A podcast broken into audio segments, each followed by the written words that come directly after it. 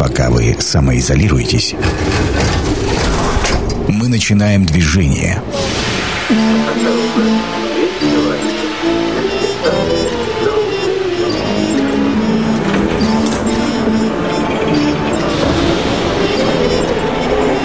Метро – главной темы Красноярска.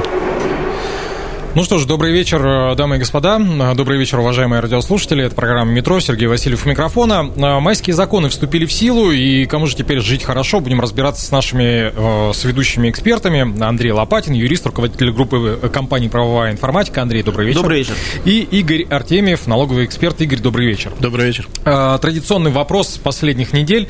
Как вам, господа, в режиме самоизоляции? Спокойно, абсолютно. Нам можно работать в силу... Ну, мы попали во все возможные приказы и указы, поэтому не очень его ощущаю. Ну, а мы, как люди, да, работающие на дому, всегда как бы так и работали примерно, поэтому... Ну, тогда вот, тогда вот с этого и начнем. Значит, э, с 1 мая организации и ИП, включенные в реестр э, малого и среднего предпринимательства, работающие в отраслях, признанных правительством пострадавшими из-за эпидемии, э, смогут просить Федеральную налоговую службу России о предоставлении субсидий на выплату зарплат и другие нужды.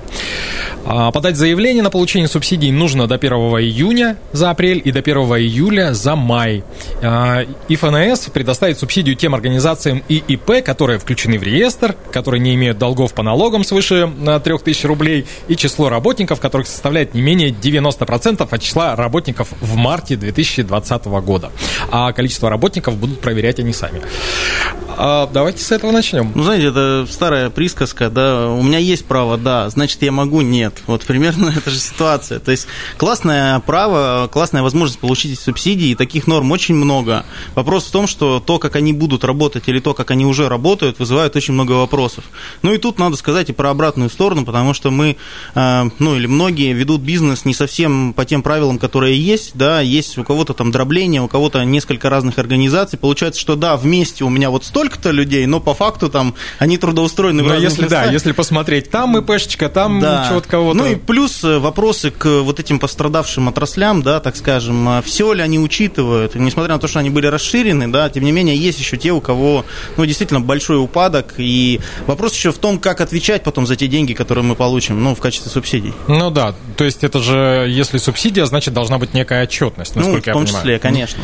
Нет, здесь, конечно, отчетности как таковой сильно не будет, потому что ФНС на себя берет администрирование. Другой вопрос, что она будет это делать бумажным способом, а при бумажном способе процентов 80 тех, кто может ее получить, ее не получат. То есть это уже практически там реальность. А, И на самом деле норма-то очень вроде бы красивая. Ну, на самом звучит, деле, по крайней мере, да, так. звучит красиво, а на самом деле является прекрасной сатирой а, из уст нашего любимого государства, как бы в этой части. Потому что у кого 12 300, это, конечно, хорошо, а кредиты и прочие вещи, да, то есть остальные вещи. И норма, и говорю, вот во всех этой ситуации, если говорить вообще про все, да, а здесь в данном случае это как бы частный случай, очень медленные все. Ну, э, буквально на прошлой неделе у нас была программа «Метро», и вот э, в которой принимали участие э, наши там бизнесмены, которые говорят, что на сегодняшний день 0, целых и другие не очень радужные слова. Что помощи как не было, так, собственно говоря, пока и нет. А, и будет не, ли не она? надо, не надо на нее надеяться.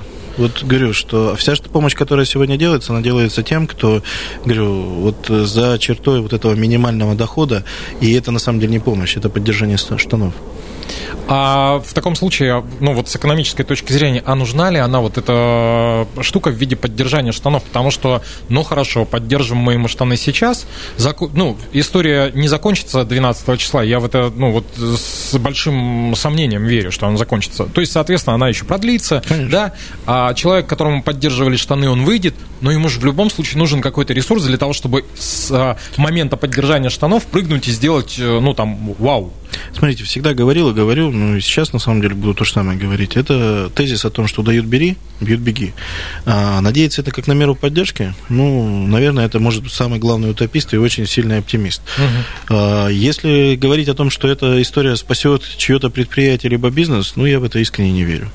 А, если мы говорим о том, что надо делать, ну, хоть что-то делается, да, то есть в таком режиме. Как бы, ну, это вопрос, надо ли не надо, это вопрос риторический, потому что я думаю, что к концу года мы очень хорошо увидим, что сработало, что нет. И циферка будет очень простая. А к концу ли года, Игорь?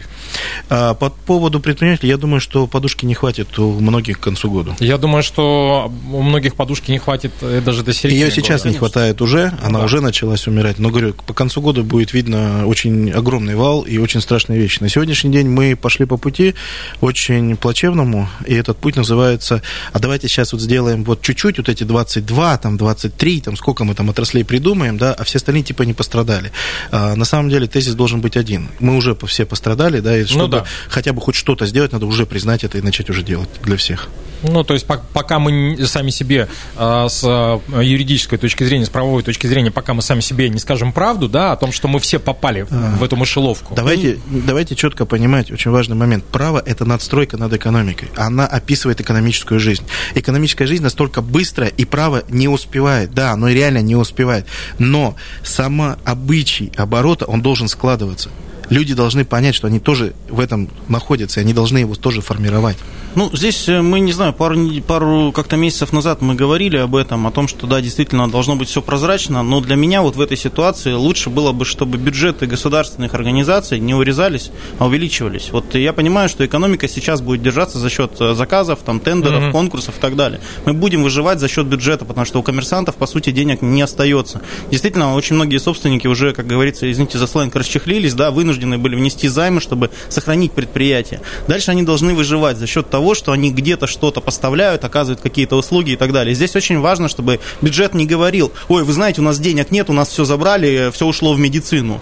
Вот если это будет так, то это будет катастрофа, ну, действительно, очень серьезная, и мы это увидим действительно не к концу года. А при этом мы это уже реально видим. Ну, то есть, э, получается, мы одну дырку попытались заткнуть, да, за счет того, что из э, других дырок поздергивали бюджет. Ну, вообще помогать э, или говорить о том, что мой бизнес сейчас сложнее, чем бизнес у Игоря, да, это совсем неправильно или наоборот, да, говорить, потому что все бизнесмен, всем бизнесменам сложно. Когда мы получаем льготные кредиты, например, для сельского хозяйства, я спрашиваю, почему только для них?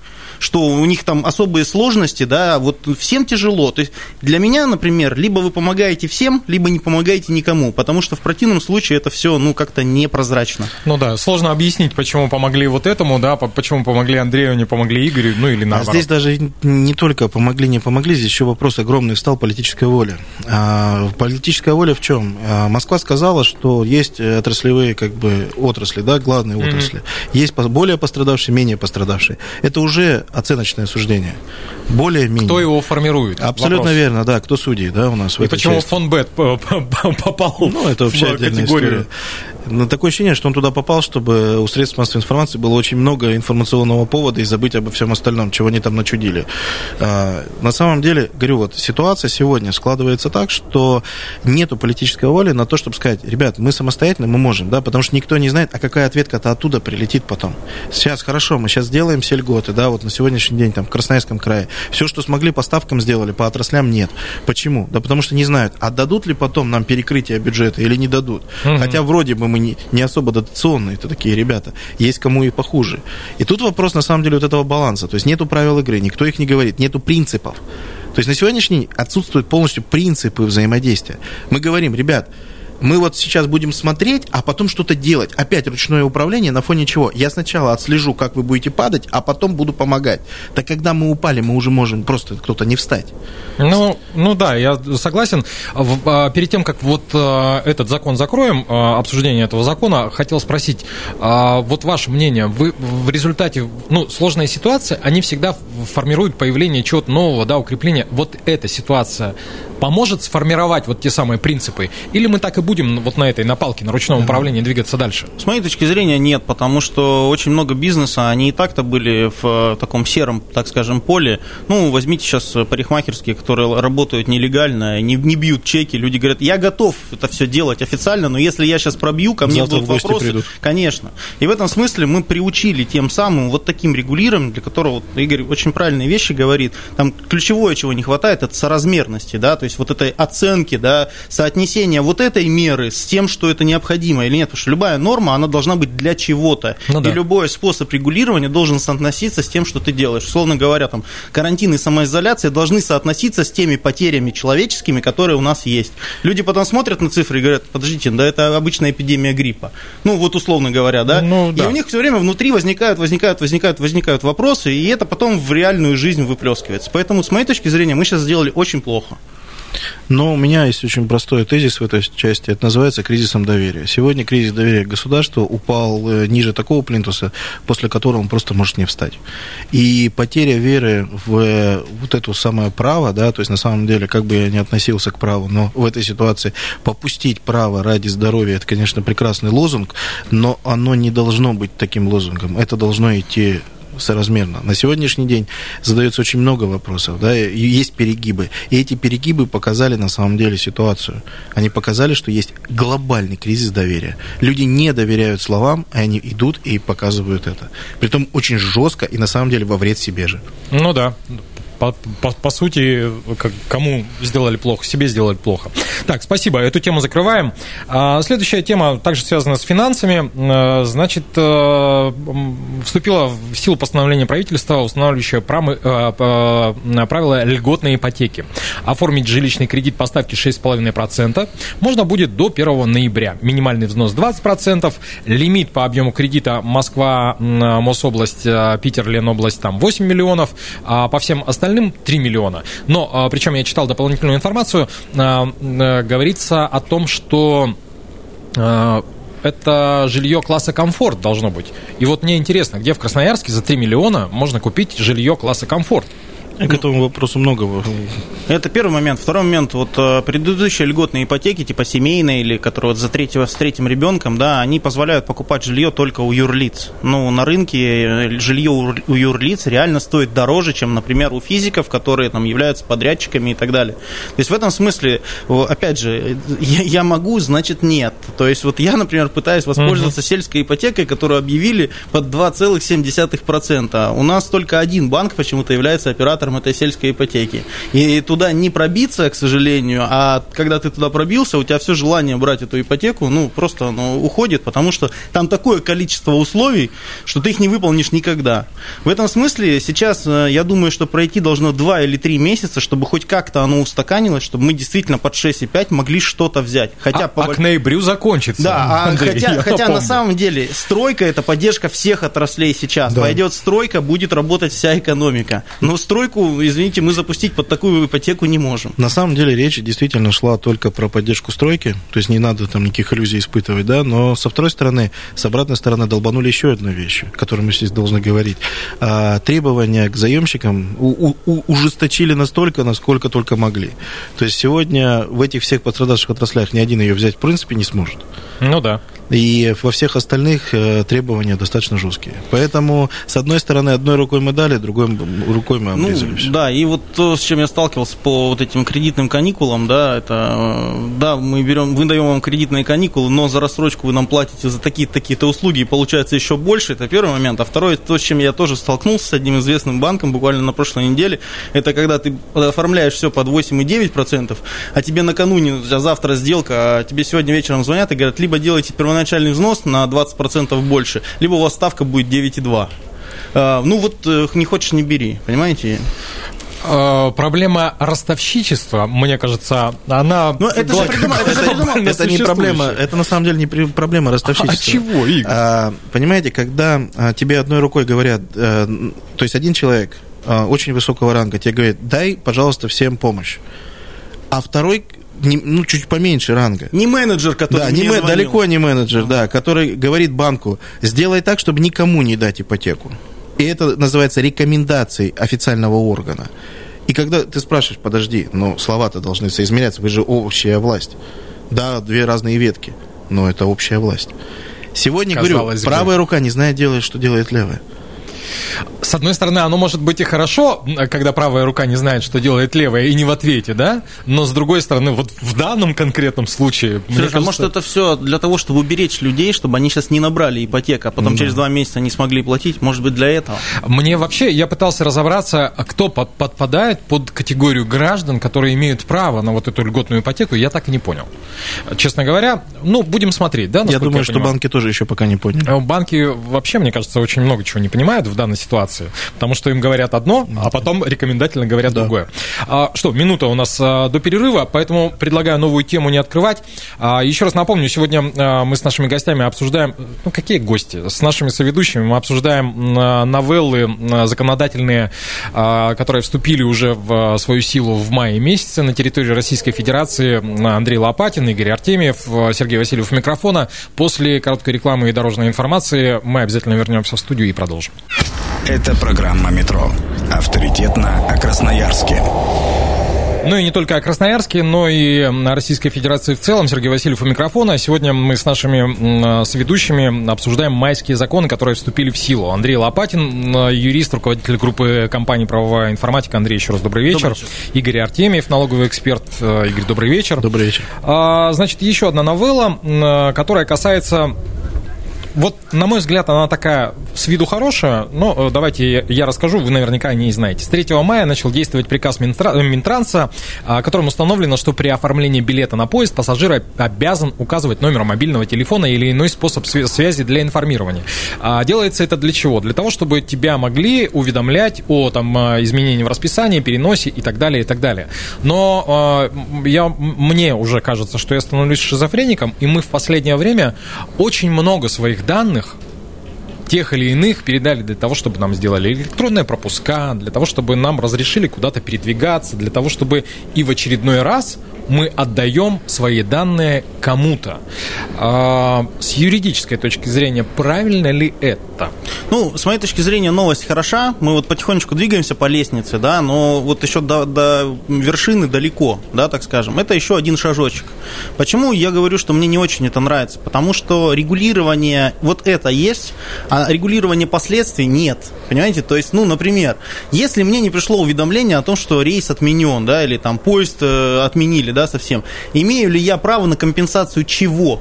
и чего вот в этой ситуации. Если я предоставил телефон или если я его не предоставил. Если я его сказал правильно, а оператор, например, его вбила неправильно. То есть вот эти все моменты, которые будут складываться на протяжении там 3-5 лет в судебной практике, да, которые, в принципе, если вы сейчас это делаете регулирование, сделайте сразу, объясните людям, для чего это нужно что они могут претендовать в таком-то случае, в таком-то или в таком-то. Так как этого не сделано, а есть новая обязаловка, грубо говоря, люди будут относиться к этому с большим негативом, потому что действительно, ну и тут доходит там рассуждение от э, там заговора масонов ну, и да, правления рептилоидов, да. да, и что-то в этом ключе. Да. Хотя на самом деле вещь очень правильная, очень простая. И действительно, и даже в этом а, моменте, в этом регулировании сказано, что там не будет э, спам-рассылок. Это тоже очень важно. Да, да, да, да. Это тоже очень важно. Но надо чуть больше давать людям нужно им объяснять, что будет, если ситуация 1, 2, 3, 4, 5. И связывать это с правом, с моей точки зрения. Пока такой связки не сделано, поэтому я негативно к этому отношусь. Ну вот э, ровно такое же отношение у меня, Игорь. У меня на самом деле оно нейтральное. То есть для меня оно, ну, предоставил, не предоставил на самом деле. У меня больше другой вопрос. Э, вот тот массив данных, который мы сейчас собираем, и вообще, который происходит, да, то есть вопрос, а, где его хранить, как его обрабатывать, и что вообще с ним делать, и насколько он будет безопасен. А, насколько насколько это будет действительно соответствовать реалиям безопасности. Потому что даже за нарушение персональных данных, ну, вот продадут они эту сеть, да, там еще что-то сделают. Я не думаю, что будет огромная ответственность, да, ее сейчас-то не было, а в текущих условиях тем более. Поэтому вот вопрос больше с исполнением, чем с самой нормой. Норма хорошая, а вот э, что мы будем делать дальше, ну, посмотрим. Невольно вспоминается Оруэлл, да, ну... 1984. Да, большой, большой брат следит за нами, господа. Вы знаете, это утопия, потому что все специалисты, которые есть, при том массиве, который сегодня собирается, следить за дедушкой и бабушкой, да, которая там на даче что-то копает, э, ни сил, ни возможностей, ни ресурсов нет. Нам бы законы вовремя бы принимать, и то бы было неплохо. Здесь такой момент. Нужно понимать, что вот эта цифровизация и там цифровое правительство – это тренд, и очень много чего меняется у нас в эту сторону. Есть такое замечательное выражение выражение, техника техникой, но лифт ломается чаще, чем лестница. Ну да. И в этом смысле, вот, ну, у меня буквально там на прошлой неделе очень интересная ситуация возникла с базами данных. Я 4 года владею автомобилем, и мне прилетело ограничение на предыдущего собственника через 4 года. Прекрасно, да, вот, вот это вопрос в базе у приставов или в ГАИ, да, в, ну вот просто они есть, они существуют, они электронные, удобные. Мне от этого что? И самое интересное, что вопрос о соразмерности, да, ну никто не пострадает так, как я, когда я хотел продать эту машину, и у меня был готовый покупатель, который понял, что у меня ограничения, и он ее покупать не будет. Естественно, у меня ни пристав, ни гаишник, который делал эту справку, они не купят у меня эту машину. И в этом смысле, ну вот она база данных, которая есть, которая как-то работает, но никакой ответственности за вот такие косяки ее нет. Угу. И в ближайшем обозримом пока не предвидится. В ближайшем обозримом пока не предвидится. Закрываем эту тему. А, еще один а, момент. Банки не будут брать комиссию за переводы между физлицами на сумму менее 100 тысяч рублей в системе быстрых платежей. А, да, но при превышении этой суммы комиссия ставит полпроцента, но не более полутора тысяч рублей с одного перевода. Это то, о чем мы говорили уже да, в прошлом работает, месяце. Да, но уже работает. Э, большинство банков уже нормально соблюдает эту историю. Но это мы говорим, когда мы вбиваем номер телефона и по нему перекидываем. Да. Мы должны искренне понимать, что это за система. И эта история не касается э, приложения с э, Сбербанк онлайн, допустим, Абсолютно потому что если ты, если здесь ты э, сейчас, насколько я понимаю, разрабатывается история, что между банками можно было бескомиссионно, угу. Сбербанк пока на себя такую ответственность не берет. Вопрос почему? Ну, потому что вообще, насколько я понимаю, эта система разрабатывалась альтернативой для Сбера, потому что Сбер делал первый, да, Сбербанк онлайн, и все научились, и мы все поняли, как, а потом посмотрели на объемы, которые переводятся, ну и, соответственно, была разработана такая некая альтернативная. Сейчас вот у меня три приложения от разных банков, я понимаю, что у меня не все банки между собой сопоставимы, то есть я не могу перекинуть там с одной карты, ну, даже вот буквально система этого не позволяет. Но вот это новшество, оно у меня в купе с двумя такими обстоятельствами, на которые я обратил внимание. Во-первых, мне стали звонить друзья и говорить, когда мы теперь будем переводить переводить деньги правильно, что нам надо указывать, что это возврат долга или там, значит, на что-то еще. И это вот так вот а, резко в течение месяца получилось. Более того, я увидел в некоторых приложениях, там сразу автоматом появилось там э, возврат долга, когда ты деньги кому-то переводишь, да, там, или, значит... Частая функция. Да, или займ и так далее. То есть в этом смысле это, опять же, ступенька на этой лестнице, и это все развивается. И давайте вспомним 2006, когда за, вообще за выпуск карточки нужно было платить деньги. И ну, еще да. не все мы заводили-то, даже, даже вот так вот. Я больше скажу, за, сейчас за выпуск карточки еще вам платят. Ну, конечно, да. И кэшбэк за деньги. А я помню еще времена, когда за, за трату крупной суммы тебе нужно было прийти и отчитаться государству, где ты взял эти деньги. Я и, слышал, И что... мне так потихонечку кажется, что мы вот к этому по виточку, по спиралечке возвращаемся. Да, лишь бы мы не вернулись в то время, когда то, что сейчас называется рыночной экономикой, называлось спекуляцией и наказывалось уголовным кодексом. Ну, вот не хочется совсем. Не хотелось бы, Игорь. Не хочется того, чтобы ее вообще не было. Просто взять и исключить. Национализация иногда называлась. И коллективизация, там еще разными раскулачиваниями. Давайте грубыми словами не будем, у нас все-таки эфир, нас люди слушают. А значит, э, теперь поговорим немножко о штрафах. Э, вступают в силу поправки КОАП э, Российской Федерации, в соответствии с которыми повышаются штрафы за незаконную перепланировку подвалов, чердаков и других нежилых помещений в многоквартирном доме. К административной ответственности за совершение такого правонарушения будут привлекаться не только граждане, но и должностные юридические лица. Ну и тут дальше а, прописаны размеры штрафов и приписка, что увеличились также штрафы за порчу жилых помещений или их оборудования, либо использование жилых помещений не по назначению. Ну? Ну, смотрите, то, насколько штрафы увеличились, на самом деле не сильно много, да, было 300 рублей, стало 1000, условно говоря, и там во всех, в должностных и в юриках не так уж много. И тут нужно понимать, что лет, например, 15 назад, когда только вот эта вся перепланировка была, и когда из четырехкомнатной квартиры делали 4 гостинки, это было более актуально, чем сейчас, потому что все то уже легализовалось и так далее. А сейчас вот сам столкнулся с переводом, и у нас э, очень простая, прозрачная ситуация. У нас офис куплен на первом этаже. Застройщики продают продают первые этажи как в качестве жилых помещений, потому что жилых помещений не платится НДС 20%. Mm-hmm. Поэтому у тебя два выхода, тебе ничего не нужно переделывать, но у тебя по документам идет жилое помещение. Чтобы его перевести в нежилое, ничего делать не нужно, кроме как собрания собственников жилья, и плюс смежники должны дать согласие. Вот из пяти смежников четыре дали согласие, одни говорят нет. И, и, и все. И все. И в этом смысле ты хочешь э, соблюдать закон, э, ты не хочешь находиться в жилом помещении даже по документам, но ты сделал все, И если сейчас приходит проверка, меня штрафуют. Вот буквально. То есть ситуация ситуации рознь. То, Смотрите, что... но есть обратная ситуация, да, когда люди бездумно, да, сносили все, что только можно, а потом дом косился, да, и проседал на 2-3 сантиметра. Сейчас вот есть ситуация, когда застройщик строит, он строит и так, как бы очень аккуратненько, тику в тику, да, а там еще пару стенок снесли, у нас щель между домами появилась в метр. Ну, то есть истории-то разные бывают, да, ну, когда приходишь, а там несущих стен нету. То есть я, на самом деле, очень категорично за, но то, что норма работать будет, как бы, ну, это опять же сатира. Это еще одна очередная сатира, нам посмеяться, то есть, ну, как бы, э, хорошую комедию произвести, как бы. И вроде как и штрафы есть, да. И, вроде ну, как комедия, ужесточили, а на самом деле тысяча рублей. Ну да, тысяча рублей никому не как интересно. Как повод, да, как повод третировать бизнес, да. Угу. Ну и тогда сразу про жилые дома еще поговорим следом, да. А, я думаю, что здесь мы закрыли, угу. все поняли. У нас сегодня а, рубрика сатиры в эфире да. получается, да. А, запрет на размещение рюмочных в жилых домах. Значит, федеральным законом вводится полный запрет на продажу алкоголя в барах и других заведениях площадью зала обслуживания меньше 20 квадратов, расположенных в жилых домах и на прилегающих к ним территориям. Угу. Значит, при желании власти субъектов а, Российской Федерации могут ужесточить эти правила. Они имеют право ввести даже полный запрет на, торговлю алкогольными напитками в заведениях, заведениях, расположенных э, в жилых домах. Ну, то есть, по сути, а, вот эти бесконечные пивнухи, да, которые есть в ларьках, а есть прямо и в домах, и где пиво на разлив, и Особенно все остальное. в спальных районах. Да, да, да, да, да. Их же гигантское количество. Вот эта инициатива как вам? Ну, я все время привожу пример, когда мы боремся по, против алкоголя или против табакокурения, все время привожу пример немцев, которые очень давно сделали продажу этих э, сигарет, во-первых, в три раза дороже, но у нас это никогда не останавливало, во-вторых, они сделали их только по карточкам.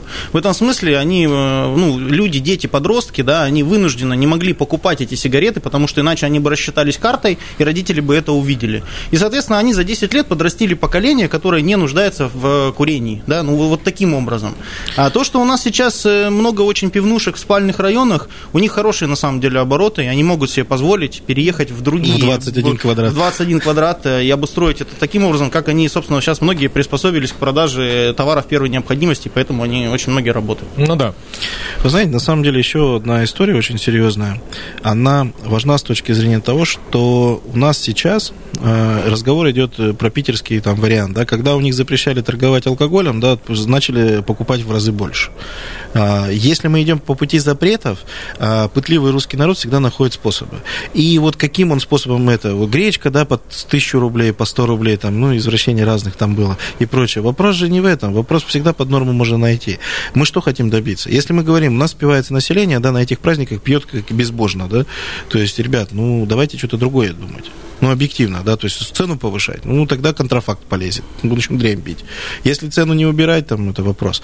А как относиться? Ну, говорю, вот сегодня норма выйдет 20 квадратов, завтра будет 20 квадратов и 1 десятая. Завтра выйдет э, полный запрет, ну, там, доживем до этого. Начнется история, мы станем не пивнушками, мы станем, не знаю, там, ларьками по производству алкоголя. Uh-huh. Ну, или еще что-нибудь придумаем. То есть, говорю, это вот пытливость э, борьбы. Э, либо это наши отношения, либо это. Что мы хотим этим сделать? А, позволю себе небольшую ремарку. Старый-старый анекдот. Внучка декабриста, значит, слышит революцию на улице, спрашивает служанку, что происходит. Ну, значит, революция. А чего хотят? Чтобы богатых не было. Она говорит, странно, а мой отец хотел, чтобы бедных не было. Угу. Борьба с запретительными мерами, на мой взгляд, она, она всегда чревата тем, что появляется, а, если вспомнить, опять же, там историю вырубки виноградников из Хова закона, ну и что, сколько народу потом потравилось э, всякой барматухой, сделанной из э, клея, гуталина и прочей фигни. Ну, это же просто борьба не с причиной, а с последствиями. Mm-hmm. Вот и все. Или там с какими-то вторичными вещами. Мы же причину-то не, не... Никто же не спрашивает, почему туда стоит очередь. Ну, никто не спрашивает. Может, они хотели бы в зал сходить, да, но у них просто этой возможности нет. А кого-то домой посадили, а кого-то жена это не хочет видеть. Да, грустненько у нас как-то сегодня получается. Давайте о веселом. Поговорим. С 1 мая вступил в силу закон о бесплатном горячем питании для учеников начальной школы. Вот такая приятная новость. В соответствии с документом все дети должны получать горячее блюдо и горячий напиток не реже раза в день. А, значит, э, собственно говоря, постепенно вводить горячее питание начнут с 1 сентября, а к сентябрю 23 года его должны получать все младшеклассники. Игорь засмеялся. Да, засмеялся. Молодцы. Ну, знаете, мне кажется, у нас э, штук 5 таких громких громких скандалов было за прошлый год, связанных с горячим питанием и с организациями. В этом смысле сейчас непонятно ничего. Сейчас непонятно, как оно будет работать с точки зрения качества, цены. Э, выйдем ли мы вообще 1 сентября в школу, если прогнозы то что и не выйдем, да? Потому ну да, что... если вторая волна какая-нибудь, то запросто. Поэтому сейчас говорить о том, что это, ну, хорошо, я бы как минимум не стал. Я бы туда еще добавил слово о том, что там еще есть э, слово про здоровое питание, mm-hmm. про и прочее. На самом деле, вот для малоимущих оно и сейчас уже раз, в многих регионах, даже вот если мы будем брать Красноярск, Красноярский край, то это поддерживает э, семьи, у которых очень плохо с деньгами. Ну, объективно поддерживает. Mm-hmm. Для всех остальных массово давайте мы делаем. Прекрасный лозунг с прекрасным флагом. Давайте на 1 мая тоже бы вышли с ним же. Да, только, к сожалению, нельзя было выходить. Э, там проблема вся с э, вот этим и с питанием, и с, вообще с поставкой товаров, с работой в, в, с госсектором, с бюджетом заключается в том, что по многим параметрам выигрывает тот, кто дает просто меньшую стоимость. А и вариантов других нет. Когда Это дается закон. меньшая стоимость, нужно сразу понимать, Качество что качества не будет никакого. Да. То есть мы приучаем детей сейчас к ну, э, покупке товаров, там, не знаю, питания низкого качества, ну потому что невозможно это сделать. Во-первых, да, и вопрос, как накормить детей, это же еще огромная рейбус и головоломка, как накормить на те деньги, которые выделяются, да, нормально, качественной, здоровой едой. То есть люди, которые работают в общественном питании, это уникальные люди, потому что вложиться в этот бюджет, это надо быть гениями. Согласен, абсолютно. Под занавес еще одна тема. С 5 мая у правительства появляется новая возможность регулировать деятельность э, товарных интернет-агрегаторов. Например, сайтов, которые э, предоставляют потребителям сравнение продукции и услуг разных онлайн-продавцов. Ну, всякие там э, Юла, насколько я понимаю, да, там Wildberries и так далее, и так далее, и так далее. А, чем чревато кому-то... Я помню, мы как-то подходили уже к этому вопросу, да, и Андрей, насколько я помню, рассказывал, что это вот одна из э, ступенек вот этой большой пирамиды. Сейчас мы добрались вплотную до этой ступеньки. Ну да, плюс сейчас э, только мы регулирование вводим, потом оно заработает и так далее. Вы не забывайте про эту штуку. Плюс 2-3 года. Другое дело, что мы сейчас, э, это уже не область права и не область экономики, это больше область маркетинга, да, когда мы Э, должны все перечитать битву за умы Джека Траута, и оно сейчас реально происходит. Есть бизнесы, вот сейчас это я вижу очень хорошо, которые только додумались до телефонных продаж. Ну, вот только вот они вышли к этому, mm-hmm. да. Есть бизнесы, которые там сидят уже 20 лет и говорят, что бы нам еще. Есть очень, очень мощная волна сейчас э, там интернет-маркетинга и так далее, всех этих сравнений, воровства личных данных, по-честному я говорю, да, сравнения разных агрегаторов и так далее. В этом смысле мы сейчас э, что-то вбиваем в Гугле, и мы не знаем, насколько нам он выдает э, действительно соотносимую информацию, качество, цена, да, там, достоверность и так далее. Ну, условно говоря, последнее... Алгоритм закрытый и всегда был таким. Последнее, что меня очень сильно поразило, да, это вот Екатерина, ты была не права, да, по поводу того, что она продала э, Аляску. Ну, не она. Ну, это не случилось, она. да, но мы уже все знаем, что в песне так, и в этом смысле у большинства людей понимание вот такое. Поэтому здесь вопрос, э, как они будут регулировать и как оно будет работать в реалии, то есть насколько они будут соотносить это и с чем соотносить. А, да, спасибо, Андрей. Игорь, а с экономической точки зрения это не... При... Ну, вот сейчас почему ломятся в э, интернет-магазин? Потому что существует некий миф о том, что вроде как дешевле, да, там э, исключается некое количество посредников, да, и ты можешь получить товар дешевле. Если появятся регуляторы, то а, для нормального человека это означает, что, как правило, появляется еще одно звено посредников. Так ли или нет? Любое регулирование добавляет к цене товара. Всегда. То есть дальше вопрос, из какого кармана оно будет взято. Угу. Либо из потребителя, либо из продавца. Тогда возникает вопрос, а кто лоббирует вот эту всю штуку, а не а, те ли люди, которые торгуют вживую, условно Честно, говоря? Честно, вот у ну, меня да. ощущение, что последнее время многие вещи касательно доставок и прочего всего Яндекс Группа очень прекрасно помогает э, реализовывать. Мне ощущение, что это делает э, конкретно один базовый агрегатор. Но это мое личное ощущение. Угу. Ну, хорошо, будем прислушиваться к ощущениям. А, значит, когда я говорил, что последняя новость, я а, немножечко ввел вас в заблуждение. Продюсер говорит, что у нас есть еще время для того, чтобы пообсуждать, потому что новостей еще осталось. Значит, смотрите, а, с 5 мая снимается ограничение на количество переоформлений патента для иностранных работников, которым не требуются визы. Раньше обращаться за переоформлением можно было один раз, сейчас бесконечное количество я напрямую связываю это с тем, что у нас начинают сейчас в связи с ситуацией да, рабочие руки пропадать. И рабочие руки, а если их еще и контролировать, да, не переоформлять визы, и с этим возникают проблемы на стройке, да, потому что сами мы строить разучились, и наша рабочая сила стоит дорого, а иностранных граждан, условно говоря, мы не можем. Ну, а... не забывайте, что еще помимо того, что не можем или не хотим, у нас есть дружественные страны, с которыми мы очень хорошо дружим, и их дипломаты тоже предлагают усилия для того, чтобы нормальная коммуникация шла между странами. Мне кажется, что там все дав- давно идет по нишам. То есть есть ниши, которые занимают иностранные работники, и они это делают уже не первый год. Это первый момент. Второй момент, есть огромное количество бизнесов и легальных, и нелегальных, которые сидят на переоформлении документов. Потому что сам иностранный работник мало чего может заполнить, э, даже если он сдаст тест по русскому языку, поверьте, я знаю, как это происходит. И в этом смысле, конечно, там есть люди, которые вбивают эти данные, и все на них держится. Ну, условно говоря, они станут чуть меньше зарабатывать, с другой стороны, они же зарабатывают на нас в этом смысле, ну, как-то перераспределиться это все и все. Угу. Ну, то есть, по большому счету, мы ни, никоим образом не легализуем рынок, скажем так, да, мы ну, просто это, упрощаем, это упрощаем это, систему. Это локальная норма техническая, она нужна ровно, чтобы сегодня не получить коллапс э, с переоформлениями. Угу. А, тогда еще позволю одну новость. Э, значит, штрафы за нарушение безопасности в религиозных заведениях э, с 1 мая устанавливается повышенная административная ответственность за нарушение требований к безопасности религиозных организаций. Речь идет об ответственности уполномоченных лиц, которые не обеспечили исполнение требования к антитеррористической защищенности объектов и территорий религиозных организаций. А, с чем связано?